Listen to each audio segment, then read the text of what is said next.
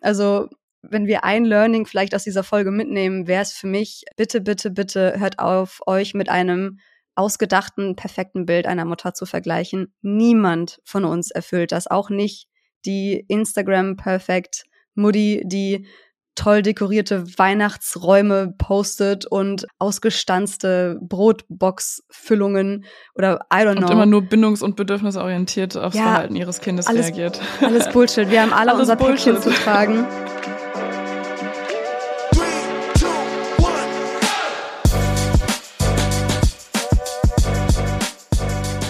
Mama halblang mit Rebecca und Sophia.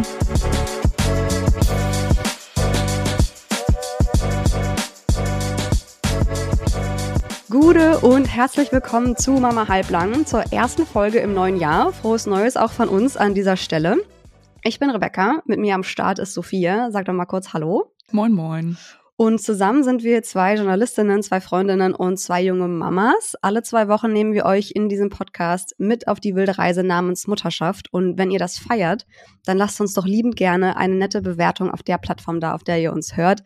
Bei Apple Podcast kann man sogar ein bisschen was schreiben und darüber freuen wir uns wirklich immer besonders, wenn ihr euch ein bisschen Zeit nehmt und sozusagen ein kleines Post-it zu hinterlassen.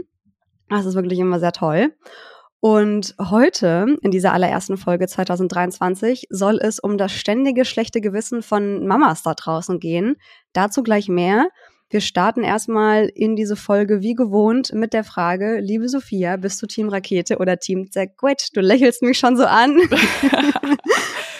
Ich bin Trommelwirbel, ich bin keine Rakete heute, aber ich bin auch nicht so zerquetscht im negativen Sinne, sondern ich bin so ein, so ein gemütliches zerquetscht. So ein gemütliches, ich lebe in den Tag hinein und lasse es heute wirklich richtig halblang angehen, zerquetscht.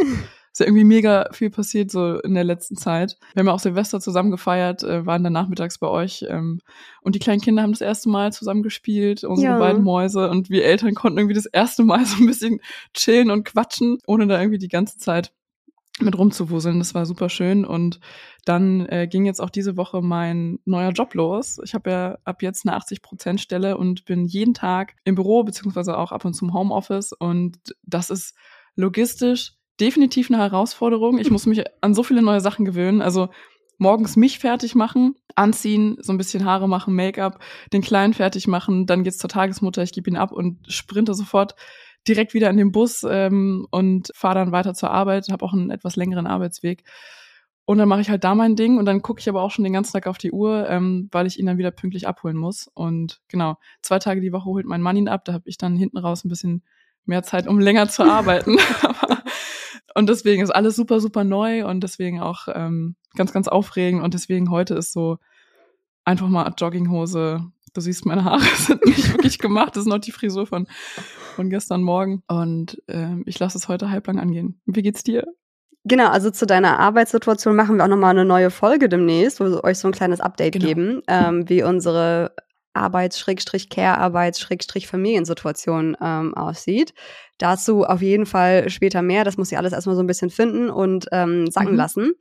Und bei mir, äh, die Woche war voll. Die Woche war turbulent, sie war auch ein bisschen stressig ähm, und einige Abende sind überhaupt nicht so gelaufen, wie wir das ursprünglich geplant hatten. Ich würde mich trotzdem auch eher glaube ich, so bei der Team, beim Team Rakete unterordnen. So hätte ich dich jetzt nämlich auch eingeordnet. Also, so wie du diese Folge hier vorbereitet hast und dann die letzten Tage auf unserem Account geballert, ist eigentlich, eigentlich alles andere gar nicht zugelassen, finde ich. ja, ich hatte irgendwie einen Run und ähm, ja, habe einfach mega Bock jetzt auf die, äh, auf die Folge. Das hat einfach geflutscht und bin jetzt super gespannt, was, äh, was diese Aufnahme uns bringt. Und damit starten wir, glaube ich, direkt einfach mal ins Thema. Wir haben jetzt genug gequatscht. Ich würde gerne mit dir erstmal ganz konkret darüber sprechen, in welchen Situationen du als Mama ein schlechtes Gewissen hattest. Da tauschen wir einfach mal ein paar Stories aus, würde ich sagen. Aus der Community bei uns auf Instagram unter mamahalblang.podcast kann nämlich auch ganz, ganz viel dazu. Also dieses schlechte Mama-Gewissen bewegt euch da draußen wirklich sehr. Und dann im nächsten Schritt würde ich gerne etwas grundsätzlicher mit dir über diese Thematik diskutieren. Also was steckt eigentlich wirklich hinter diesem schlechten Gewissen? Welche emotionalen, sozio- und psychologischen Mechanismen greifen da und wie können wir dieses Wissen nutzen, um dieses blöde, schlechte Gewissen da loszuwerden, wo wir es eigentlich gar nicht haben müssen und wo es uns nur im Weg steht? Und bleibt definitiv bis zum Schluss dieser Folge dran, denn wir haben da noch absolut coole Neuigkeiten für euch. Das heißt, wenn ihr das nicht verpassen wollt, dann hört euch diese Folge bis zum Schluss an. Soweit mein Plan, liebe Sophia. Bist du bereit? Born ready. Sehr gut, dann legen wir los. Erzähl du doch gerne mal von einer Situation, in der du zuletzt ein schlechtes Gewissen hattest. Zuletzt kann ich ganz klar sagen, und zwar war das Donnerstag, also vorgestern Nachmittagabend. Da war ich im Büro und äh, mein Mann hat den Kleinen abgeholt und ähm, war auch so alles abgesprochen, aber die Zeit im Büro ziehte sich dann. Ähm, und ich blieb immer. Wie Zog. bitte? Zog. Zog. Wir sind Journalisten und so, schwöre. Okay, Journalistin bin ich nur unter der Woche und am Wochenende habe ich frei, okay? Und ähm, es wurde dann halt immer länger und länger und ich habe äh, auf allerlei Feedback und so gewartet und ja, auf dem Heimweg hat mein Mann mir dann nur eine Sprachnachricht geschickt von dem Kleinen, wie er so Mama ruft, Mama, Mama. Und ich dachte so, scheiße, oh Mann, ich bin jetzt zu spät zu Hause. Und es wurde wirklich so spät, dass er ihn dann auch ins Bett bringen musste. An sich ist das alles überhaupt gar kein Problem. Und es funktioniert auch bei den beiden. Aber jetzt kommt's, ich hatte nicht meinem Sohn gegenüber ein schlechtes Gewissen, sondern meinem Mann gegenüber. und dabei erwische ich mich auch immer wieder, dass ich meinem Mann gegenüber ein schlechtes Gewissen habe, wenn er Situationen hat, die mit unserem Sohn stressig für ihn sind. Und ich weiß nicht, ob wir jetzt schon so ein bisschen da in den Deep Talk reingehen wollen oder das ähm, das später machen wollen, weil ich habe natürlich auch überlegt, woran liegt es. Es ist irgendwie auch mein Harmoniebedürfnis. Mhm. Ich möchte, dass er glücklich ist, dass er einen entspannten Alltag hat. Und dann würde ich lieber diesen Stress auf mich nehmen, als ihm den zuzumuten, obwohl es ja auch sein Sohn ist. Es ist halt, es ist komplett bescheuert, aber diese Gefühle existieren nun mal bei mir. So taking one for the team sozusagen. Genau, das ist so ein Punkt, ähm, wo ich immer wieder merke, da habe ich ein Thema. Also das hm. triggert mich dann auch wirklich. Da werde ich so richtig paranoid, das triggert mich, wühlt mich extrem auf und das ist ein Thema, da habe ich, glaube ich, noch ein bisschen so dran zu arbeiten. Das kenne ich aber auch, das mit mhm. dem äh, schlechten Gewissen, obwohl ich das ja genauso für meinen Mann machen würde, wenn wir in umgekehrten Rollen waren. Das habe ich ja in der vorletzten Folge, glaube ich, in der Mary Crisis Folge, mhm. ähm, habe ich das äh, gesagt, weil also ich war einfach krank und ich konnte einfach nicht so sehr und mein Mann hat echt 90 Prozent der Care-Arbeit gestemmt. Der hat die meisten Nächte gemacht, der hat den Tag über die meiste Zeit mit ihr verbracht und äh, sie gewaschen und sie gefüttert und ähm, etc. etc. Und ich hatte auch ein echt richtig schlechtes Gewissen, obwohl ich ja weiß, wenn Wieso? er krank im Bett liegt, so würde ich ja auch ähm, dasselbe für ihn tun. Ja. Das ist ja, also da kommen wir in diesen Deep Talk kommen wir auf jeden Fall später noch rein, aber ich finde, das ist ein ganz interessanter Punkt, dass man ja, wenn man an ein schlechtes Gewissen von Mamas denkt, denkt man ja immer sofort schlechtes Gewissen den Kindern gegenüber. Ja. Aber es geht ja auch irgendwie Richtung andere Parteien, ne? dem, dem ja. Mann gegenüber oder sich selbst auch vielleicht gegenüber teilweise, ähm, dass man irgendwann merkt, so scheiße, ich habe jetzt irgendwie äh, schon wieder nicht richtig für mich äh, gesorgt und ja. äh, ich trage dementsprechend die Konsequenzen, weil ich super gestresst bin und so weiter. Kenne ich aber auf jeden Fall auch. Ich glaube, dieses Eingeständnis, dass man dem Partner gegenüber ein schlechtes Gewissen hat, weil er irgendwie gerade mit dem Kind Struggle hat,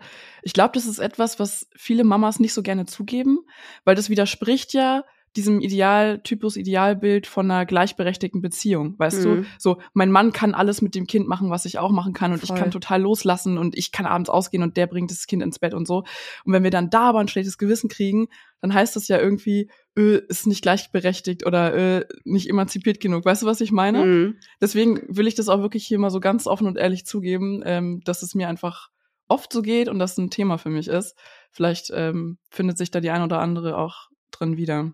Garantiert. Also ich, ich habe ihm das dann auch, ähm, meinem Mann auch kommuniziert und gemeint, ich habe so ein schlechtes Gewissen äh, dir gegenüber, mhm. weil man sieht ja auch irgendwann, dass der andere dann auch nicht mehr kann, ne? dass der auch auf dem Zahnfleisch geht. Und ähm, auch, also er macht das dann und ist alles kein Problem und es ist auch dann in dem Moment ich sage erstmal objektiv betrachtet richtig so, mhm. weil eben das andere Elternteil krank ist und es eben nicht so kann körperlich, selbst wenn es wollte.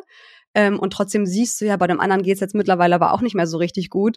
Und dann mhm. fängt das so an, so in einem zu rumoren und man versucht irgendwie so Lösungen Der ist halt immer halt wieder scheiße neu. drauf, ne? Ja, es ist. Und mir fällt es dann schwierig, diese Scheißlaune einfach mal auszuhalten.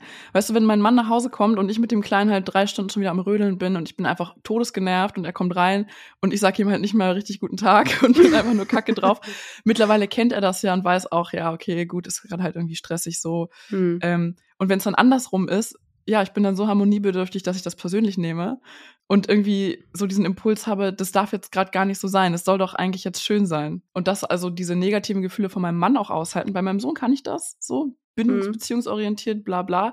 Bei meinem Mann fällt es mir auf jeden Fall ähm, schwierig. Dann da negative Gefühle auszuhalten. Aber wir reden auch sehr, sehr offen darüber und sind im Gespräch. Aber ja, spannend, dass das tatsächlich ein Thema ist. So, man, man, will dann irgendwie auch die Situation so ein bisschen fixen, ne? Man ist dann ja, so die ja, genau. Fixer-Persönlichkeit, die dann Ja. da so reinspringen will, so, hey, Ja. ich will irgendwie hast versuchen, hast dass du nicht mal das und das geht. versucht? Ja. so, hey, mach doch mal. Ich werde dann teilweise so gesagt, so von meinem Mann dann, ich mach das jetzt. So, lass Ja. mich das mal bitte machen. Und das ist Ja. dann aber auch ganz gut, wenn ich dann so eine, ähm, so eine Ansage höre und ich mir dann denke, ja, okay, ich ziehe mich jetzt auch wirklich komplett Ja. zurück. So, dann, Ja, ich habe auch gelernt, je mehr Tipps ich versuche zu geben, desto mehr streue ich da irgendwie Salz in die Suppe. Wenn ich Ja. die beiden einfach komplett machen lasse, die finden ihren eigenen Weg so. Und manchmal komme ich dann nach Hause, mein Mann spielt Counter-Strike und mein Sohn sitzt bei ihm auf dem Schoß, so, ist auch okay. Es ist halt deren Weg. Und diesen, und weißt du, ich weiß halt dann auch in dem Moment nicht, ähm, was für eine Struggle irgendwie mein Mann hatte, wie krass genervt er war. Und bevor er rumschreit oder aggro wird, halt dann lieber mit dem Kind zusammen zocken. Ähm, aber ja, das ist auf jeden Fall ein Thema. Ist auch nochmal eine eigene Folge, oder? Ich sag's dir. Aber dann lass uns doch noch mal ganz kurz die Kurve kriegen. Das heißt, Ja. du hast auf jeden Fall ein, ein schlechtes Gewissen deinem Mann gegenüber gehabt. Ähm, Mhm. ich habe mir eine Situation ähm, aufgeschrieben, wann ich das letzte Mal ein schlechtes Gewissen gegenüber meiner Tochter hatte. Das war Mhm. auch das Top-Ergebnis aus der Community-Umfrage, wo wir euch Mhm. gefragt haben, in welchen Situationen hattet ihr ein schlechtes Gewissen? Ich krieg noch einen Zungenknoten, wenn ich noch fünfmal schlechtes Gewissen sage. Und zwar, ähm, wenn man dann ungeduldig wird und sich dann im nächsten Schritt im Tonfall vergreift. Und Mhm. ähm, das habe ich auch immer mal wieder. Ich will jetzt nicht sagen häufig, aber immer mal wieder. Und zwar ist das vor allem ähm, in Situationen, wenn ich sie zum Beispiel morgens mit dem Auto in die Kita fahre. Ich habe extra so einen Spiegel hinten angebracht, damit sie mich sieht und ich sie über den Rückspiegel auch sehen kann. Das hat auf jeden Fall die Situation verbessert. Aber wenn sie zum Beispiel sich dann den Schnulli rausnimmt und ihn so wegwirft auf die Mhm. ähm, Sitzbank neben sich und dann anfängt zu quengeln. Und ich denke mir so, ja, Kind, es ist halt nicht sonderlich clever, das Mhm. Ding jetzt wegzuschmeißen und dann danach zu schreien. Und ich, wenn ich Auto fahre, ich kann ja nichts tun. Ich kann ja Mhm. nicht irgendwie überall rechts ranfahren und sagen, okay, ich kümmere mich jetzt noch mal ganz kurz fünf Minuten um dich und guck, dass du irgendwie alles hast und wir die letzten zehn Minuten Autofahrt noch irgendwie über die Bühne bekommen. Und dann staut, merke ich, wie sich in mir so ein Wutknäuel so vom, von, aus der Magengegend so hochpresst und es mir sehr, sehr oft schwer fällt, das dann wieder runterzuschlucken oder einmal kurz tief durchzuatmen. Das wurde schon besser, wenn ich wirklich, wenn ich das merke und dann die mentale Kapazität habe, Mhm. ähm, zu denken, okay, bevor du jetzt reagierst, erstmal einmal kurz durchatmen. Das gelingt mir immer mal wieder, aber halt auch nicht immer. Und manchmal, wenn es mir dann nicht gelingt, dann sage ich halt auch so Sachen wie, ja, was, Kind? Was Mhm. willst du jetzt von mir? Ich kann gerade nichts tun, als wäre das Kind irgendwie ein quasi ein kleiner Erwachsener, der rational mit mir darüber nachdenken kann, dass ich gerade Auto fahre und ich nichts tun kann. Aber ja, und in dem Moment, also in dem Moment, wo ich dann mich im Tonfall vergriffen habe, tut es mir schon wieder mega leid, weil ja dann der schlechte Tonfall mein Ventil in dem Moment war Mhm. und sich dann dieses Wutknäuel gelöst hat und ich in der nächsten Sekunde schon denken, boah, scheiße, Rebecca. Was sollte das denn jetzt schon wieder? So, es kann doch nicht wahr sein. Sie ist ein kleines Kind, sie hat halt keinen Bock auf Autofahren, ähm, ihr ist langweilig, sie hat Hunger, I don't know. So, und dementsprechend musst du reagieren. Und ja, das ist halt, Ja, kenne ich sehr, sehr gut. das ist eine und- Situation, die immer wieder auftaucht. Und wie, wie äußert sich die Wut bei dir? Also dieses irgendwie, was, was, was ist dein scheiß Problem, kenne ich auch. was machst du noch so? Ins Lenkrad beißen oder aufs Lenkrad hauen? Oder hast du noch so andere Ventile dafür, wenn du so übelst wütend bist? Weil ich kenne zum Beispiel, was, was mir auch mal passiert ist, da, ich habe wirklich gegen die Wand gehauen. Also so mehrmals gegen die Wand, weil ich einfach todeswütend und aggro war und in dieser Situation dann irgendwie feststeckte. Hm. Hast du noch so andere Ventile? Beim, beim Autofahren nicht, außer dass ich vielleicht auch nicht so der geduldigste Autofahrer der Welt bin. Also wenn ihr in Berlin angehubt werdet, weil ihr nicht sofort bei einer grünen Ampel losfahrt, dann könnte das ich gewesen sein. Also Geduld ist generell so ein Thema bei mir. Also ich versuche Mhm. echt an mir zu arbeiten, aber das ist echt nicht meine Stärke, ne? Oh. Und andere Ventile, ich habe ich hab auch mal ein Kissen geschrien zu Hause, glaube ich. Mhm. Man, man hört das ja immer so, bevor man Kinder hat, hört man solche Stories und denkt dann so ins Kissen schreien, ernsthaft, was ist das für eine Mhm. kindische Scheißaktion? Und dann ist man halt Mutter oder Vater und kommt in so eine Situation und plötzlich erscheint sowas recht plausibel. Einfach mal nach nebenan zu gehen und da irgendwie was rauszulassen. Und, und ganz ehrlich, wenn ihr das schon mal gemacht habt oder gegen eine Wand geschlagen habt oder meinetwegen Mhm. einen Holzlöffel durch die Gegend geworfen habt, ich bin mega stolz auf euch, weil das Mhm. ja bedeutet, dass ihr trotz eurer Wut in dem Moment reflektieren konntet, nein, mein Kind ist jetzt weder Ziel Ja. noch wirklich Ursache für meinen Wutanfall, sondern das Ja. Kind ist halt ein Kind und reagiert dementsprechend. Aber ja, ich kann es genauso verstehen, wenn man das halt mal nicht schafft und dann das Kind irgendwie anblafft. Wie gesagt, das passiert mir halt auch immer mal wieder. Und das passt auch irgendwie vielleicht zu meiner zweiten Situation. Ich gehe da einfach mal ähm, kurz äh, direkt über, nämlich wenn ich nicht von meinen Plänen loslassen kann. Wenn, mhm. wenn ich mir jetzt vorgenommen habe, ich, ich hole jetzt meine Tochter von der Kita ab und dann fange ich zu Hause an zu kochen, damit irgendwie auch alles hübsch ist und alles fertig ist, äh, bevor wir dann unseren Familienabend einleiten. Und es ist natürlich irgendwie so, dass meine Tochter nach der Kita sehr oft einfach sehr nähebedürftig ist. Sie war halt den ganzen Tag nicht bei mir und möchte dann kuscheln oder mit mir spielen oder wie auch immer. Und ich bin dann aber so darauf versteift, dass ich ja jetzt kochen will, dass ich auch wieder da komplett ungeduldig werde. Und muss ich kann dann, jetzt kochen. Ich muss das jetzt machen. Ich habe mir das doch vorgenommen. Mhm. Ähm, und ich kann dann irgendwie nicht oder selten, wirklich seltenst äh, kann ich dann irgendwie sowas sagen wie, ja, komm, scheiß drauf, wir bestellen jetzt was oder ich koche halt später und wir mhm. essen ein bisschen später und wir gehen jetzt zusammen aufs Sofa. So, das kann ja, ich manchmal nicht. komplett wie mein Mann. Mein Mann ist extrem so. Er hat einen sehr, sehr durchstrukturierten Alltag, immer ganz genaue Pläne. Und es war auch schon vor dem Kind so, dass wenn, wenn irgendwas passiert ist, was ähm, dazu führte, dass er von seinem Plan abrücken müsste oder das wäre irgendwie das naheliegendste, das hat für ihn einen totalen System-Breakdown dann zur Folge. Und das erlebe ich immer wieder. Es gibt ein lustiges Beispiel. Zum, er hat aus, ähm, aus einem, von einer Dienstreise hat er so ugly Christmas Sweater mitgebracht für Geil. mich und sich selbst. Da war ich noch schwanger. Und sein Plan war dann, er hat sich das wirklich auch so bildlich vorgestellt, an Weihnachten bei meinen Eltern haben wir diese Pullis an. So. Mhm. Wir sind Weihnachten zu meinen Eltern gefahren. Das ist eine Stunde 15 Autofahrt was haben wir vergessen? Nein. Die Ugly Christmas Sweater. So. Hat bei meinem Mann dazu geführt, dass wirklich System-Breakdown war. Und er dann meinte, ja, ich fahr jetzt nochmal los und hol die. Und wir alle so, Digga, Hä? bist du bescheuert? du fährst doch jetzt nicht eine Stunde 15 zurück und wieder eine Stunde 15 her, nur um diese hässlichen Pullis zu holen. Und ich habe aber wirklich ungelogen, ich habe in seinem Gesichtsausdruck gesehen, okay, das ist jetzt beschlossene Sache, ich kann da nichts gegen tun. Ist er zurückgefahren? Ja, er ist zurückgefahren Heftig. und wieder hin. Und dieses Jahr Weihnachten äh, hat mein Papa ihn nochmal drauf angesprochen und er konnte sich nicht mehr erinnern. Das heißt, alle in der Familie konnten sich daran erinnern, weil sie es so bescheuert, fand, äh, bescheuert fanden und für ihn war das irgendwie so eine logische Konsequenz. Aber er ist da sehr extrem, was das angeht. Ich bin da eigentlich echt relaxed. Also ich kann, ich kann sehr gut loslassen. Ich, ich kenne das selbst auch, aber ich habe eine ganz gute Fähigkeit, dann von den Plänen auch loszulassen. Mhm. Ja, nee, die, die, die fehlt mir. Ich, also ich weiß nicht, ob ich in dem Fall zurückgefahren wäre, aber ich kann deinen Mann da durchaus verstehen, weil man hat sich das dann so schön vorgestellt und hatte so ein ja. Bild im Kopf, das man unbedingt in die Realität umsetzen möchte und dann passiert ja. sowas.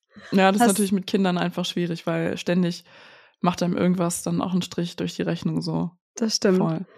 Hast ja. du denn noch eine andere Situation mitgebracht, wo du ein schlechtes Gewissen hattest? Ich habe noch zwei Themen. Das eine Thema hat was mit Ernährung zu tun und das andere mit Screentime. Äh, ich kann ja mal mit Ernährung anfangen. Hintergrundstory ist, dass wir seit Wochen keinen Kühlschrank hatten oder der ständig kaputt war und wir immer nur so irgendwie so für ein, zwei Tage irgendwie frisch einkaufen konnten und keine Ahnung, es war einfach alles mega, nichts tiefgefroren, weißt du, ich habe auch mhm. gerne mal eine Pizza in den Ofen geschoben oder Fischstäbchen liebt mein Kleiner oder gefrorenen Spinat und Erbsen und naja, jedenfalls führte das irgendwie auch dazu, dass es dann hier teilweise fünf Tage, sechs Tage in Folge einfach Spaghettini mit Tomatensauce gab. Mein Sohn liebt es, feiert es hart, hat sich das jeden Tag reingeschaufelt und ich dachte mir dann halt irgendwann so am vierten, fünften Tag so, okay, Sophia, wie lange kannst du das jetzt noch machen? Wäre es nicht mal schön, auch irgendwie ein bisschen Gemüse anzubieten? Wobei Gemüse auch äh, schwieriges Thema ist. Ähm, ja, keine Ahnung. Also Spaghetti mit Tomatensauce und Joghurt und da hatte ich dann einfach todes das schlechte Gewissen, weil ich dachte, yo, ich enthalte ihm einfach den ganzen Good Stuff vor und hier gibt's jeden Tag nur irgendwie dieses Katzenfutter. Ja, er war zwar glücklich, aber mich hat doch echt das schlechte Gewissen geplagt. Not gonna lie. Dass es nicht so viel gesundes Essen für dein äh, Kind gab. Nee, und halt jeden Tag das Gleiche.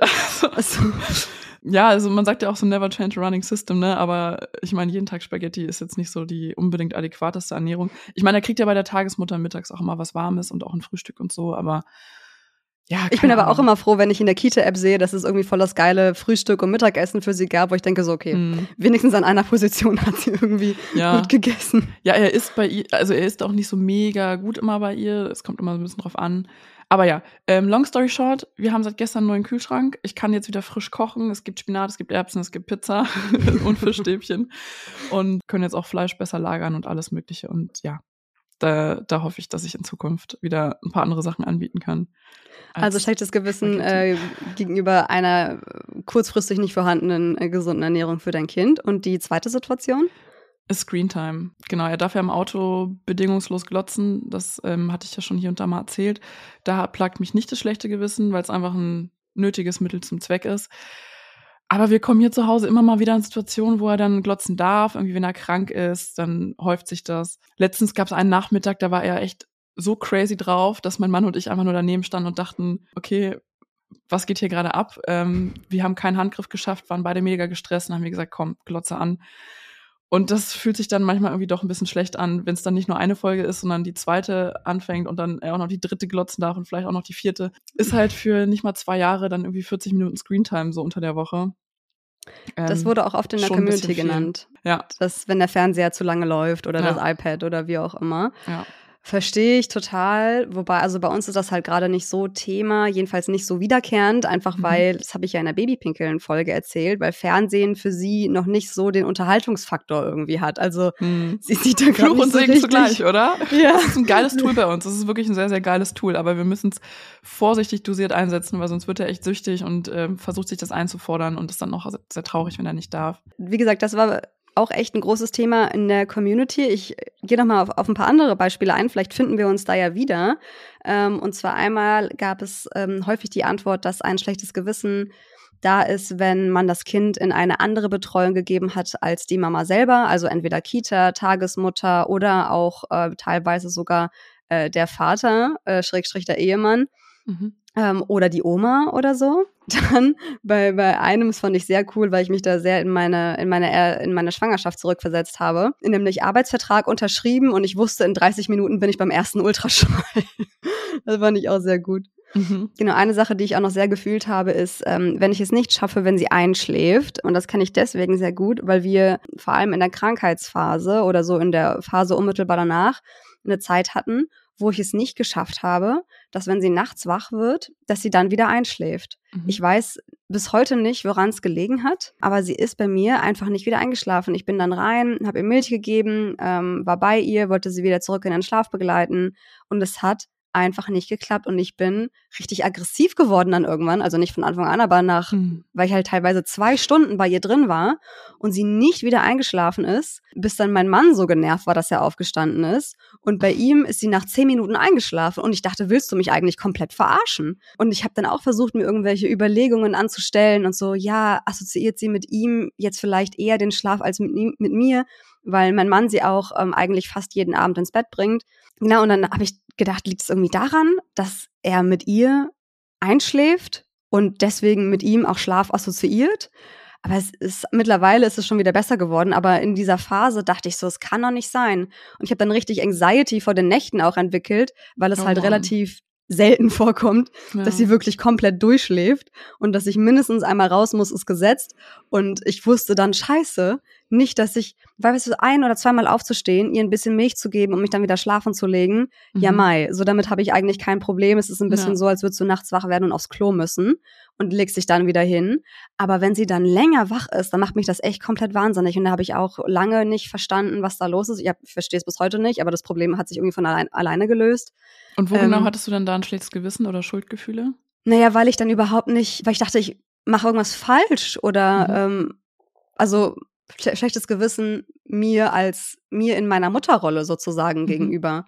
Also, dass ähm, du deiner Verantwortung nicht gerecht werden kannst. Genau, oder? dass ich irgendwie mhm. denke, hä, fehlt mir gerade irgendwas? Mache ich irgendwas grundlegend nicht richtig? Äh, bin ich gerade nicht geduldig genug? Obwohl ich mich da jeden, jede Nacht mit ihr zwei Stunden hingehockt habe. Ach du Scheiße. Teilweise, teilweise halt echt, oh, ähm, wir haben da so ein Sessel neben dem Babybett stehen Hättest du einfach mit direkt zu ihr legen können, das kleine Gitterbett. Ja, das habe ich auch teilweise überlegt, ne, ohne Witz. Ja. Ich meine, es wäre überhaupt nicht gegangen, weil es viel zu wenig Platz ist. Es ist halt so ein normales Baby-Gitterbett. Kann man und, sich dazulegen. Ja, habe ich auch schon überlegt. Aber ähm, A, habe ich keinen Bock gehabt, das Geld auszugeben ähm, für das mhm. Gitterbett, weil es passt ihr ja auch noch. Ähm, und B, habe ich mir noch nicht so viel Gedanken gemacht, ähm, ob sie da nicht rauskrabbeln kann einfach und dann ja, klar. so. Und nee, das möchte ich eigentlich nicht. Kann ich verstehen, ja. Ah. Genau. Und dann gibt es, ähm, um vielleicht den Turn auch zum nächsten Themenblock zu bekommen, ist wirklich die perfekte Überleitung. Eine Userin hat nämlich geschrieben, alter Schwede, ich habe immer ein schlechtes Gewissen, also gefühlt in jeder dritten Situation im Alltag. Und ich habe euch in unserer Community-Umfrage eine Frage gestellt, nämlich ob ihr dieses Gefühl kennt, oh Gott, irgendwie können alle anderen eine bessere Mama sein als ich, irgendwie haben da alle anderen viel bessere Skills als ich. Und knapp die Hälfte, 49 Prozent, kennen dieses Gefühl sehr, sehr oft. 32 Prozent haben wenigstens manchmal das Gefühl gehabt oder denen ist auf jeden Fall nicht fremd. Wie sieht's bei dir aus? Kennst du das? Nicht so richtig. du bist ja nicht repräsentativ, Sorry. Sophia. äh, tut mir leid, aber ähm, nee, ich habe sehr, sehr selten das Gefühl, ähm, dass andere irgendwie das besser machen als ich. Bin ich ganz ehrlich. Sorry. Ich habe es manchmal. Also ich habe es so punktuell und dann ist es aber auch nie grundlegend, sondern halt nur vor allem in diesen Ungeduldsphasen. Mhm. Weil ich mir dann denke, für mich der, das Sinnbild einer Mutter oder einer guten Mutter ist halt dieses geduldige, erstrahlende Wesen, das irgendwie Mutter Teresa. keine, ja, keine eigenen äh, Bedürfnisse und Gefühle hat und mhm. einfach komplett für dieses Kind da sein kann. Und wenn ich das dann nicht bin, denke ich mir dann so, oh Gott, oh Gott, das darf auf gar keinen Fall sein ähm, und andere Mütter kriegen das bestimmt besser hin. Und ich denke schon, es gibt definitiv geduldigere Menschen als, als mich oder die dann ihre Gefühle besser unter Kontrolle haben, ähm, das schon.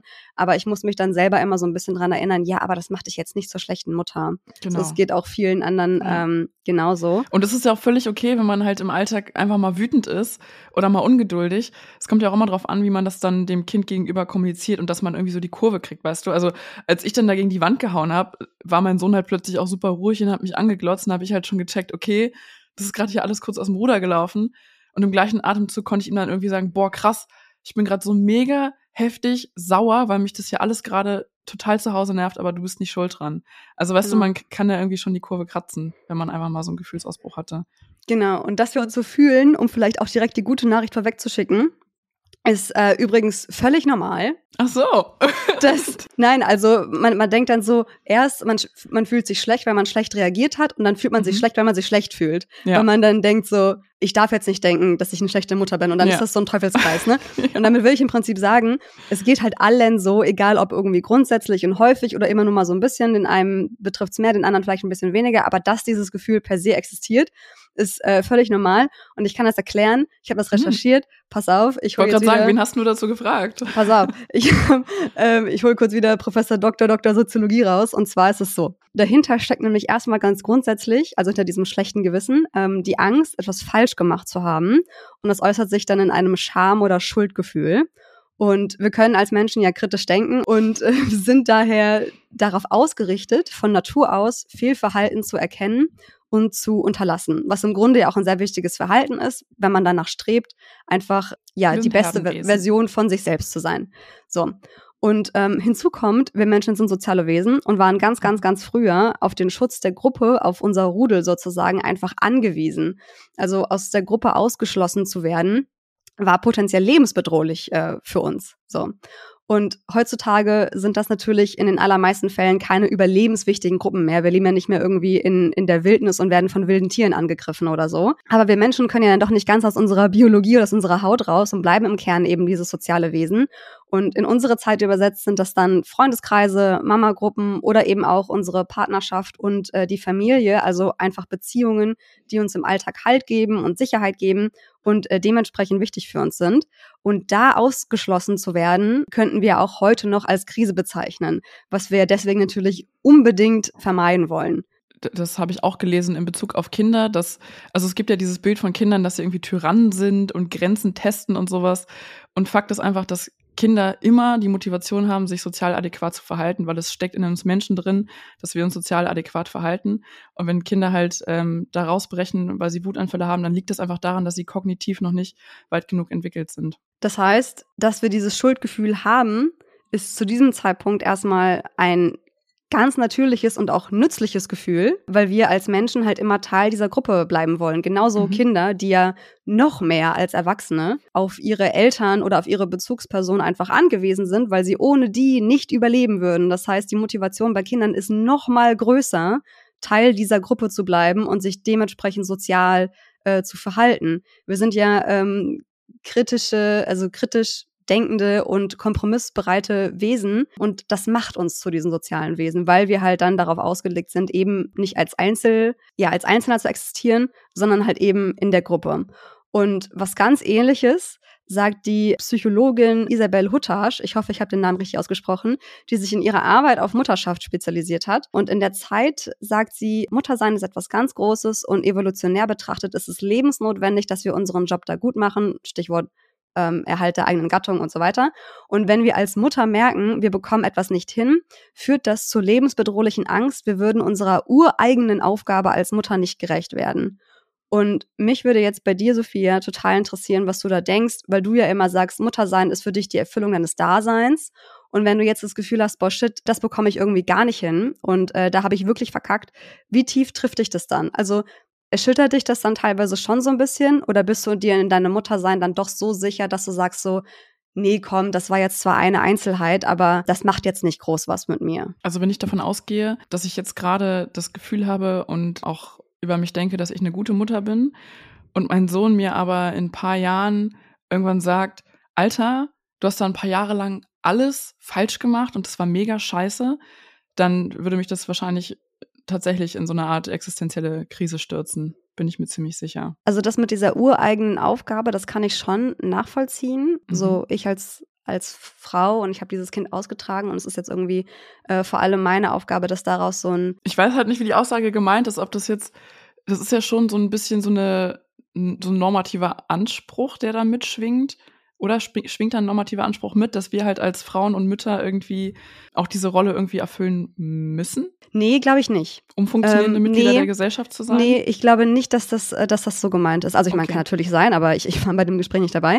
Aber, aber es ist in der Zeit aber so, also wir können auch nur selber interpretieren. Also so, so lese ich es eigentlich nicht. Ähm, nicht, dass okay. das von außen dir aufgestülpt wird, sondern dass du vielleicht als Frau mit dem Geburt eines Kindes, da verändert sich einfach dann so ja. unfassbar viel. Und es kann mir keiner erzählen, dass es nicht einen Unterschied macht, ob du dieses Kind in deinem Körper getragen hast mhm. und dann, dass das nichts mit deinem Verantwortungsgefühl äh, gegenüber diesem ja. Kind nochmal per se irgendwie nochmal anders macht. Weil ich meine, das Kind, wenn es geboren wird, es kennt nichts anderes als, als dich, dein, dein Geruch, dein, dein Herzschlag, ähm, deine Haut, ähm, dann wird es äh, in den, in den meisten oder in vielen Fällen noch gestillt. Das heißt, die Mutter ist auch äh, die einzige Nahrungsquelle, die dieses Kind irgendwie hat. Das ähm, macht schon was. Das macht, würde ich auch sagen, das macht auf jeden Fall was. Mhm. Und ich glaube, vielleicht fühlst du das dann auch so, das hast du ja auch gesagt, mhm. ähm, das ist jetzt meine persönliche Erfüllung des Lebens und mhm. meine ureigene Aufgabe, jetzt aus diesem kleinen Baby einen erwachsenen Menschen ähm, zu machen, in welcher Form auch immer. Das heißt, ich glaube nicht normativ so von außen aufgetragen, so du mhm. musst es als Frau jetzt machen, weil du eine Frau bist oder so, das glaube ich nicht, sondern mehr so intrinsisch einfach. Genau, also wenn die Voraussetzung ist, dass man eine intrinsische Motivation hat, äh, eine gute Mutter zu sein, ähm, dann stürzt es einen in eine existenzielle Krise, wenn man, wenn daran halt gerüttelt wird an diesem Bild genau. der, der guten Mutter. Weil, also ich für meinen Teil, ich habe jetzt ich, ich sehe die Mutterschaft nicht als die, die einzig wahre Erfüllung meines Daseins, sondern mhm. es ist halt, es ist, es macht meine Persönlichkeit nicht aus, sondern es ist ein Teil meiner Persönlichkeit. Und dementsprechend würde ich sagen, dass es mich aus diesem Grund per Definition weniger erschüttert, wenn ich mal einen Fehler mache, als wenn ich jetzt denken würde, also ich spreche jetzt nur von mir, ne? Also nicht von dir oder so, sondern nur von mir. Wenn, wenn ich denken würde, das Muttersein wäre die Erfüllung meines Daseins ähm, und das wäre das, worauf ich, woraus ich auch so mein Selbstbewusstsein ziehe und so meine Daseinsberechtigung irgendwie, dann wäre für mich in der reinen Theorie erstmal ähm, das Risiko größer, dass es mich komplett erschüttert, wenn ich denke, ich habe da gerade richtig versagt weil dann mhm. ja alles, was mich ausmacht, in Frage gestellt wird. Aber wenn ich von vornherein sage, nee, das Muttersein ist ein Teil von mir, aber es ist nicht komplett nur ich, dann nimmt mir das total viel Druck, weil ich weiß, genauso wie in jedem anderen Bereich meines Lebens, mache ich Fehler. Okay, aber also ich habe ein paar Sachen dazu zu sagen. Also erstmal ist es bei mir ganz genauso, dass die Mutterschaft bei mir einen Teil der Persönlichkeit ausmacht und nicht alles, weil in meine Persönlichkeit spielen halt genauso auch noch andere andere Teile als jetzt die Mutterschaft mit rein. Dann stelle ich mir gerade so ein bisschen die Frage, ja, wenn das von außen jemand so bewertet, klar, dann kann man irgendwie auch sagen, okay, ich habe Fehler gemacht und äh, mache ich in anderen Bereichen auch. Aber nehmen wir jetzt mal an, irgendwie, dass deine Tochter irgendwann im Teenie-Alter oder sowas auf dich zukommt und sagt, Mama, irgendwie, was hast du damals eigentlich gemacht? Das war mega scheiße und mega dumm. Und da halt einfach in eurer Beziehung, also in der Mutter-Tochter-Beziehung, tatsächlich irgendwie Kritik, ein Vorwurf oder was auch immer herrscht. Meinst du echt, du könntest, ich würde das so kalt lassen und du könntest sagen, naja, ich habe in der Mutterschaft Fehler gemacht, mache ich in allen anderen Lebensbereichen auch von kalt lassen war ja nicht die Rede. Es geht ja nur darum, ja. wie, wie weit äh, erschüttert dich etwas. Also es, es, es gibt, gibt ja nicht nur das eine oder das andere Extrem. Ja. Hm, kalt lassen überhaupt gar nicht. Also wenn meine Tochter irgendwann zu mir kommt und, und sagen würde, ey, damals fand ich das richtig kacke oder wie du da letzte Woche reagiert hast, fand ich überhaupt nicht in Ordnung und es hat mich irgendwie verletzt, dann natürlich würde mich das auch verletzen oder würde ich mich schlecht fühlen, weil ich weiß so, hey, ich habe anscheinend, selbst wenn es nicht wissentlich passiert ist, irgendwas getan, was ähm, meiner Tochter nicht gut getan hat. Und dann hoffe ich, dass ich in dem Moment die Reife und die emotionale Stabilität, je nachdem wie gerade so die Lage ist, ähm, besitze, dass ich irgendwie darauf eingehen kann und ihr ihre Sicht darauf lasse und sie ihre Perspektive darlegen lasse und wir dann irgendwie darüber einfach auch sprechen können, damit sich sowas nicht wiederholt. Aber ähm, es geht ja nicht darum, entweder erschüttert es deine, dein Dasein komplett oder es lässt dich kalt. Es gibt ja auch irgendwie einen Mittelweg dazwischen. Klar, ja, also ähm, man kann ja irgendwie kritikfähig äh, sein und sagen, ja, ich habe da einen Fehler gemacht und es tut mir wahnsinnig leid und ich versuche, dass das nie wieder passiert. Aber das daraus schließe ich jetzt nicht automatisch, dass ich eine schlechte Mutter bin. Also dass es dann so eine Negativlawine irgendwie ja, aber wird. Das, also mir würde es dann, also mir würde es genauso gehen bei dir. Ich glaube, wir haben einfach, ich habe die Frage irgendwie ein bisschen anders verstanden oder wir haben ein bisschen unterschiedlich irgendwie eine unterschiedliche Perspektive gehabt. Ich habe da jetzt, glaube ich, ein paar andere Sachen assoziiert. Also wenn wirklich irgendwie mein Sohn später zu mir kommen würde und mir irgendwie sagen würde, ich hätte halt jahrelang irgendwas falsch gemacht, was ihm irgendwie nachhaltig geschadet hat oder sowas. Hm. Das wäre etwas ganz anderes, als wenn er mir sagt, irgendwie letzte Woche habe ich blöd reagiert. Das sind einfach, ja. das sind so völlig unterschiedliche Szenarien, weißt du, was ich meine? Ähm, also prinzipiell sehe ich das dann auch genauso wie du. Was, was da wahrscheinlich mit reinspielt, ist ja auch irgendwie so der, der Punkt vom Selbstwertgefühl. Also ja. je geringer mein Selbstwertgefühl ist, desto eher bin ich darauf angewiesen, dass ich Bestätigung oder wenigstens keine Sanktionen von außen bekomme. Und ja. äh, je eher und je häufiger fühle ich mich schuldig und auch schlecht so in meinem Mutterdasein. Wir haben doch letztens, da passt doch eigentlich dazu, gestern diese Diskussion unter dem Real, oder? Von der einen, die irgendwie äh, O-Ton meinte, irgendwie nach dem Motto, wenn Muttersein zu anstrengend ist, dann machst du es halt einfach nicht richtig.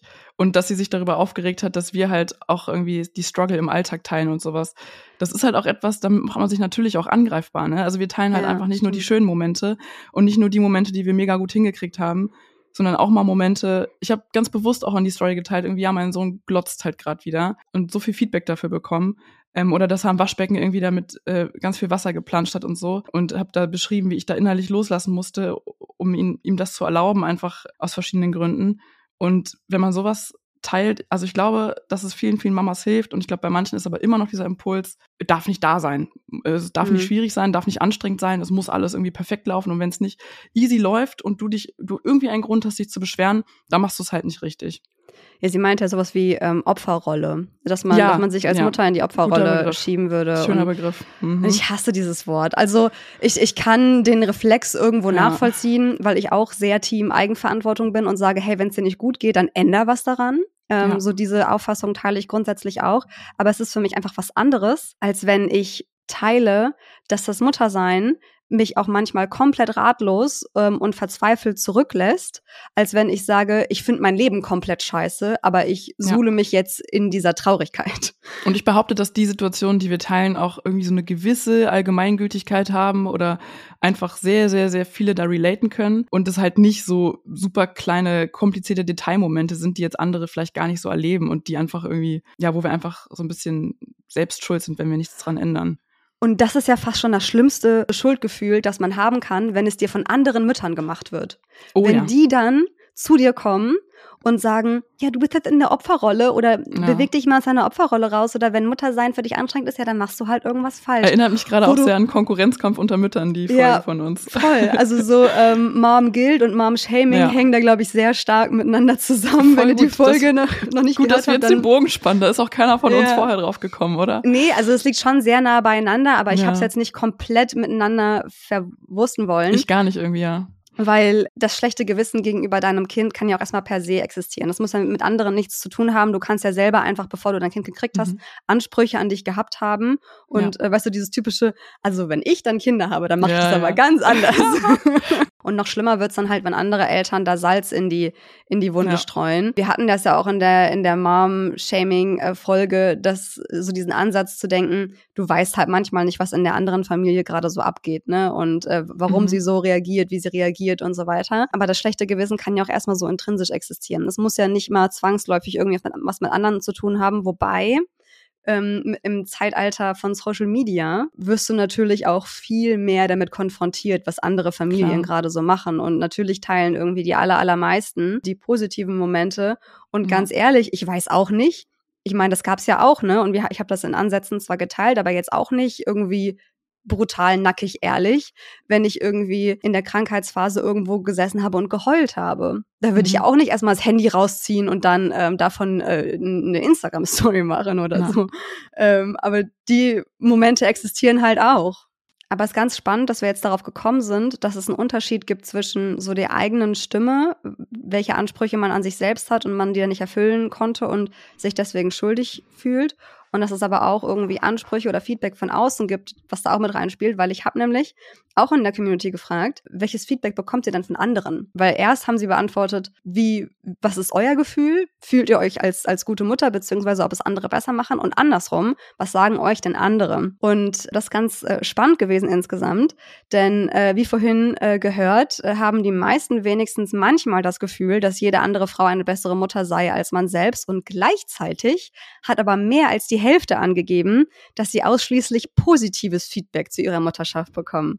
Finde ich auch irgendwie ironisch, ne? Dass Mhm. man das dann nicht so in eine Konkurrenz bringen kann, sondern dass man sich selbst immer so ein bisschen runter macht, wobei dann vielleicht ähm, beim nächsten Familientreffen keine Ahnung, deine Cousine zu dir kommt und sagst so, hey, ihr macht das so cool und ihr seid so eine tolle Familie oder I don't know, was da so kommen kann.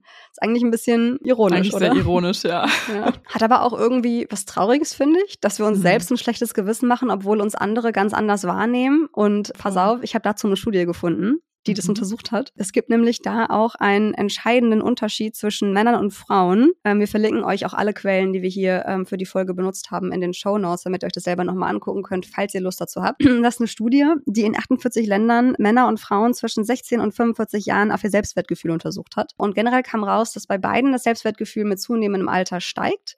Trotzdem liegen Männer in puncto Selbstwertgefühl leicht vorne. Und das hat laut dieser Studie folgenden Grund. Männer tendieren eher, aufgepasst, das sind Statistiken, das heißt, über euren Einzelfall kann das komplett gar nichts aussagen. Nötiger Disclaimer. Nötig, weil am Ende sagen sie, bei mir ist das aber ganz anders. Männer tendieren eher dazu, sich mit tatsächlichen Mitbewerbern zu vergleichen, also zum Beispiel mit anderen Vätern aus der Nachbarschaft oder aus der Kita oder so, während Frauen eher dazu tendieren, sich mit einem Idealbild einer Mutter zu vergleichen und sie somit quasi dazu verdammt sind, einem perfekten Bild einer Mutter hin hinterher zu laufen. Als ich das gelesen habe, sind mir echt mega viele Schuppen von den Augen gefallen, weil das ist genauso, wie ich vorhin ja auch versucht habe zu erklären. Man hat dann dieses Mutter-Theresa-Bild von Mutter irgendwie vor sich ähm, und hat auch bei Instagram da eine schöne Situation von Person X gesehen, äh, von Person Y, dann da nochmal eine schöne andere Situation und setzt sich dann aus vielen einzelnen schönen Situationen, die irgendwie auf Social Media gezeigt werden, ein Bild zusammen, wie Mutter sein und Familie sein auszusehen hat und versucht dem so hinterherzustreben. Kennst du das? Ja, voll. Und ich habe auch ein bisschen recherchiert. Ich bin noch auf eine Sache ge gestoßen, die dazu ganz gut passt, glaube ich. Und zwar sind es die fünf inneren Antreiber. Hast du davon schon mal gehört? Mm, nee, ich glaube nicht. Und zwar gibt es fünf innere Antreiber und die sind erstens sei perfekt, zweitens sei beliebt, drittens sei stark, viertens streng dich an und fünftens sei schnell. Hm. Und man kann so Persönlichkeitstests machen oder so psychologische Tests und dann rausfinden, wie extrem man halt pro Antreiber irgendwie ausgeprägt ist. Mhm. Und bei mir, ich habe diesen Test mal gemacht. Online gibt es da so Tests, ähm, die fünf inneren Antreiber, könnt ihr mal schauen. Und bei mir ist es relativ ausgeglichen. Also ich habe keinen Punkt, wo ich irgendwie in einem ungesunden Extrem bin. Aber bei Sei perfekt bin ich schon ziemlich hoch auf der Skala angesiedelt. Mhm. Was könntest, was glaubst du, was bei dir da sein könnte? Ich habe mir überlegt, bei dir vielleicht so ein bisschen sei beliebt. Also jetzt ohne den Test gemacht zu haben, würde ja. ich schätzen, also es, es, äh, war eine Entwicklung, glaube ich. Also ich glaube, hättest du mir die Frage vor, ähm, weiß ich nicht, sechs, sieben Jahren gestellt, hätte ich auch gesagt, sei beliebt, Mhm. ähm, weil ich da auch War so mir ganz komplett, früher auch wichtig. äh, weil ich da auch so komplett verloren war und Mhm. nicht so das Gefühl hatte, irgendwie meinen Anker gefunden zu haben und wenn du nicht weißt, in Anführungsstrichen, wo du hingehörst, ist, glaube ich, so der erste Reflex erstmal zu gucken, ich will da jetzt einfach überall reinpassen. Und mittlerweile würde ich sagen, auch eher sei perfekt. Aber das war bei mir auch schon immer sehr ausgeprägt. Ist jetzt vielleicht einfach ein bisschen mehr geworden, beziehungsweise sei beliebt ist viel, viel weniger geworden, seitdem ich verheiratet bin, weil ich denke mir so, ich habe hier zu Hause meine mhm. Base. Ist mir scheißegal, was ihr von mir haltet. So. Ja, ähm, und sehr. Deswegen sei perfekt vielleicht eher, das ähm, bekomme ich auch von, wenn ich mit meinen Eltern über Probleme rede oder so. Ähm, mhm. Oder es gab eine blöde Situation bei der Arbeit oder hier im Podcast oder weiß ich nicht, oder meinetwegen auch mit, mit meiner Tochter oder so im, im Elternsein, dann ähm, bekomme ich ganz oft von meinem Vater das, ähm, das Feedback, ähm, hör dich, hör mal auf, dich selbst so unter Druck zu setzen und ähm, vergib dir mal mhm. Fehler. Gesteh dir mal zu, dass du auch nur ein Mensch bist. Also das höre ich ganz, ganz oft und es fällt mir da unfassbar schwer, die gesunde Grenze zu ziehen. Also zu, zu wissen, wo habe ich jetzt einfach menschliche Fehler gemacht und wo ist der Schlendrian reingekommen. Also da fällt es mir schwer, so die goldene Mitte zu finden. Und ich höre auch immer wieder, auch vom, von meinem Mann, habe ich das schon häufiger gehört, äh, dass er keine andere Person kennt, die sich selbst so krass analysiert, wie, mhm. wie ich. Und ich glaube, auf der einen Seite ist es natürlich was Gutes, weil das, ähm, weil wenn du es positiv auslegst, kannst du sagen, ich bin einfach sehr selbstreflektiert oder versuche es zu sein, auch Kritik vorwegzunehmen und mir immer zu überlegen, wie könnte das gerade bei anderen ankommen und wie versuche ich das, was ich denke, so gut zu erklären, dass es eben keine negativen Auswirkungen auf andere hat. Ähm, und auf der anderen Seite ist es einfach unfassbar anstrengend, weil ich über alles doppelt und dreifach nachdenke, bevor ich irgendwas tue und sage. Auf E-Mails zu antworten ist der übelste Struggle für mich, weil ich mir immer denke, oh Gott, Alter, ja. Ähm. Da bist du meinem Mann auch wieder ziemlich ähnlich, weil Sei perfekt ist bei ihm extrem stark ausgeprägt. Mhm. Ich kann ja eine kleine Überleitung schaffen und zwar kann man diese Punkte auch positiv nutzen. Also bei Sei perfekt kann man sich zum Beispiel sagen, ich darf auch mit 80 Prozent zufrieden sein. Das ist gut genug da würde mein Mann jetzt schon wieder Schüttelanfälle kriegen. so, dann sei beliebt, ich darf auch meine eigenen Bedürfnisse ernst nehmen. Bei sei stark lautet der Erlauber, ich darf mir Hilfe holen. Das ist ein Punkt bei mir auch, sei stark. Da bin ich auch sehr stark ausgeprägt. Da würde ich dich Streng auch sehr sehen, tatsächlich. Ja, ne? Ja, du machst auch sehr viel mit dir selbst aus, willst nicht so richtig ja. zeigen, wenn es dir nicht gut geht Ganz und so. Genau. Wenn du so auf Tauchstation ja. gehst, weiß ich so, bei, bei Sophia brodels gerade wieder. Die hat gerade wieder irgendein Thema. Ja. G äh, ganz genau. Bei streng dich an ist es, ich darf Spaß bei der Arbeit haben. Und bei sei schnell lautet der Erlauber, ich darf mir Zeit geben, ich darf Pausen machen. Mhm. Und ja, das sind vielleicht so ganz äh, nette Affirmationen auch, ähm, die ich euch hier mit auf den Weg geben kann. Ist ein spannendes Thema und ich für mich war es cool zu hören einfach mal, dass diese ganzen fünf Persönlichkeitsaspekte in allen von uns verankert sind. Das ist eine große Gemeinsamkeit und bei uns halt unterschiedlich ausgeprägt. So, jeder hat halt so seine eigene Ausprägung. Genau, es war jetzt ein kleiner Exkurs, aber ich fand, es passt super gut zum Thema. Ja, genau, aber spielt gut mit rein und ähm, schreibt uns doch gerne mal, wo ihr euch sehen würdet. Ich finde aber alles davon, gerade weil du sagst, man kann das auch positiv auslegen, mhm. spielt ja in folgenden Satz mit, mit rein, verabschiedet euch oder wir sollten uns ganz, ganz dringend von diesem Idealtypus verabschieden. Denn mhm. niemand von uns wird diesen Idealtypus jemals erfüllen. Vielleicht um es ganz kurz einzuordnen, auch sozialwissenschaftlichen Idealtypus, also im wissenschaftlichen Sinne, ist quasi eine in der Theorie erfundene, perfekte Version von etwas.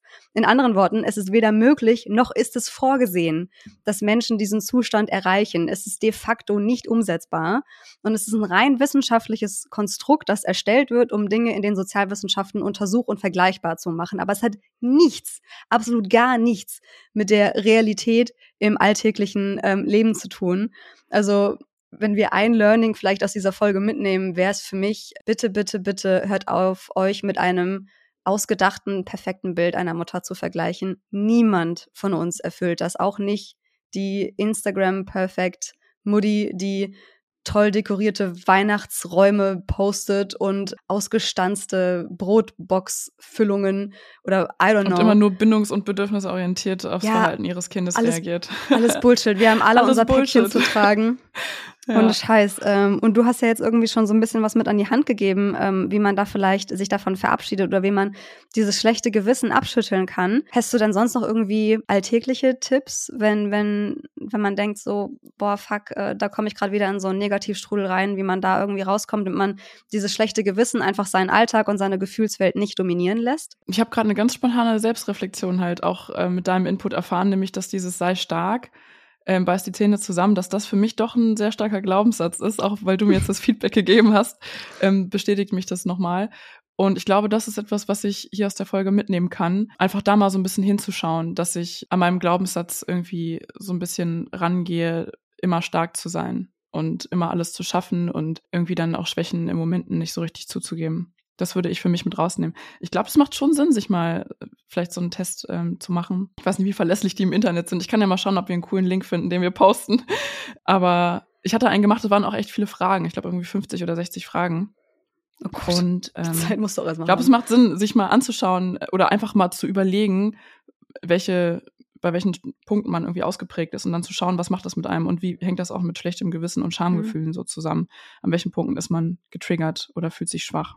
Äh, mir ist es zum Beispiel komplett um, äh, umgekehrt. Also jetzt nicht irgendwie mhm. in jedem Kontext. Ich weiß schon, dass ich jetzt irgendwie bei der Arbeit nicht meine, mein, meinen Gefühlen freien Lauf lasse, aber normalerweise siehst du mir meine Gefühlswelt auf zehn Kilometer mhm. gegen den Wind ja, an. Ich weiß. ich bin, ich bin auch ich weiß. So. Also das finde ich auch richtig toll. Das finde ich auch richtig toll an dir. Und ich finde auch richtig toll, dass wir so super unterschiedlich sind, weil wie man sieht, können wir davon auch profitieren. Ja, also ich habe da jetzt auch jetzt in dem, ähm, ähm, deswegen mache ich den Podcast vielleicht auch so gerne, weil ich habe da überhaupt keine Schmerzen mit, zu sagen, wie auch in dieser Mary Crisis Folge, Mhm. Mir geht's einfach gerade richtig kacke. Und es ist mir ja. scheißegal, was ihr mir jetzt an positive Affirmationen an den Kopf werfen wollt. Es geht mir einfach gerade nicht gut. Punkt. Und ich möchte diese Emotion empfinden dürfen, ohne im nächsten Atemzug sagen zu müssen, aber ich liebe mein Leben so sehr, grundsätzlich. Weil ja, natürlich ja. tue ich das, aber trotzdem ist es okay, wenn es einem manchmal einfach nicht gut geht. Deswegen finde ich es einfach super cool, dass wir das hier machen. Ansonsten würde ich sagen, was vielleicht hilft, wenn man merkt, man ähm, fällt immer wieder in diese schlechtes, äh, diese schlechte Gewissen rein. Manchmal sind das ja auch so total banale Situationen, ne, die einem auch mit einem anderen Tag mit besserer Laune nichts anhaben würden. Und was vielleicht ähm, so ein bisschen äh, präventiv hilft, ist seine Erfolge zu feiern, würde ich sagen. Auch wenn es so kleine Erfolge mhm. im Alltag sind, dass man einfach denkt so, hey, das ist gerade voll gut gelaufen. Ich bin gerade voll stolz auf mich, dass ich das hingekriegt habe. Ähm, Versuche ich mhm. immer häufiger zu praktizieren. Wenn das Zähneputzen an einem Tag oder so mal gut gelaufen ist, denke ich mir so, Mensch, das haben wir aber gut hingekriegt heute.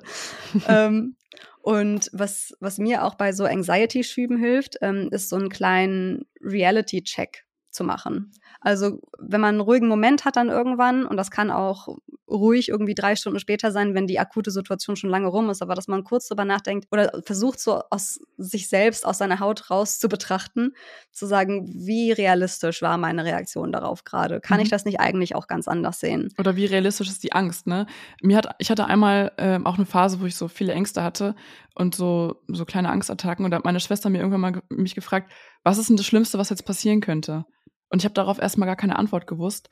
Und da habe ich sofort gecheckt, okay, ich habe gerade irgendwie nur ein krasses Angstgefühl und weiß gar nicht richtig wovor. Mhm. Und es hilft manchmal wirklich, sich zu überlegen, was ist jetzt wirklich das Allerschlimmste, was passieren könnte. Und dann wird dieses Monster, dieser Dämon irgendwie schon greifbar und hat eigentlich auch gar nicht mehr so eine krass gruselige Fratze. Ganz oft ist es so. Mhm, das stimmt. Ja, würde ich auch unterschreiben. Dann würde ich sagen, wir schließen dieses Thema jetzt auf dieser wunderbaren positiven Note. Ähm, mhm. Und wenn du gerade nichts mehr hast, würde ich zur Rauschmeister-Fragenrunde übergehen.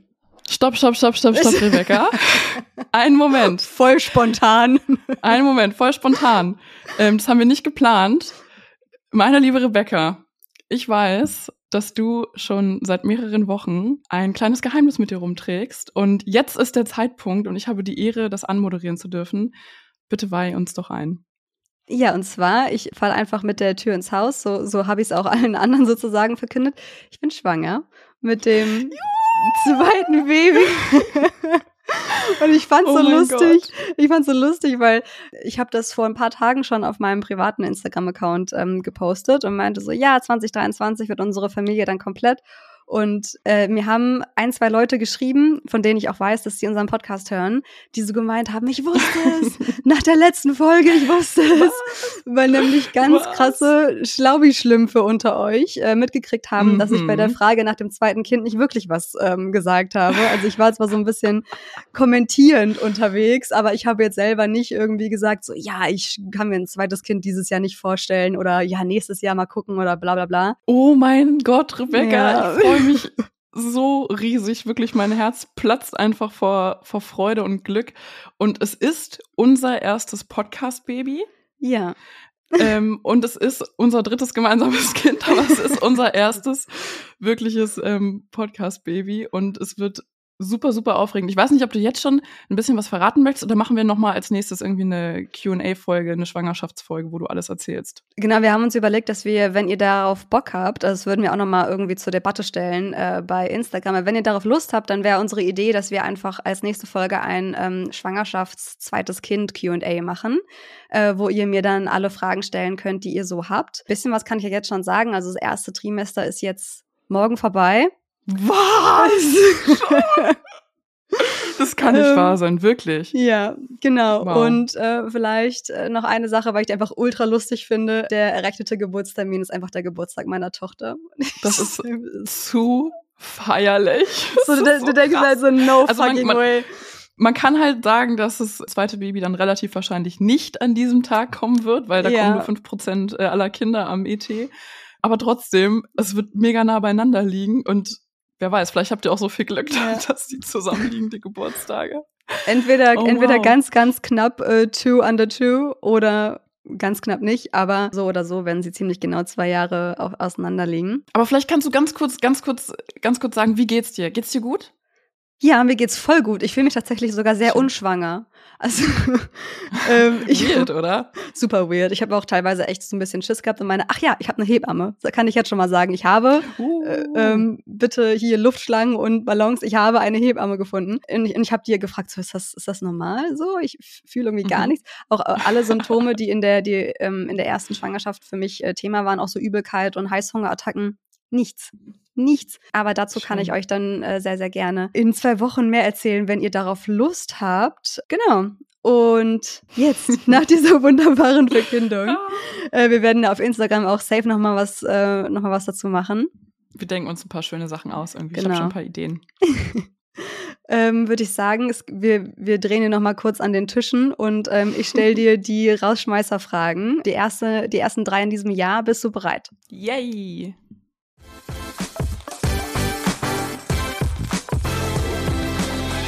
Und zwar erstens, manchmal kann man an Dingen, die einem nicht gefallen und die einem ein schlechtes Gewissen machen, ja auch was ändern. Hast du dir für dieses Jahr etwas vorgenommen, wo du konkret an dir arbeiten möchtest? Ich habe mir nichts konkret vorgenommen. das ist die Antwort. Ist ja auch schön, dann hat man nicht den Druck, äh, irgendwo zu versagen, würde würd ich mal behaupten. Ja, ich denke mir jetzt nicht einfach hier spontan irgendwas aus, was gar nicht stimmt. Nee, ich habe mir nichts vorgenommen. Ich habe keine Vorsätze. Ja, cool, ist entspannt, würde ich sagen, oder? Da kann man ähm, entspannt Schauen wir mal. starten. ähm, schieß, schieß in Denial.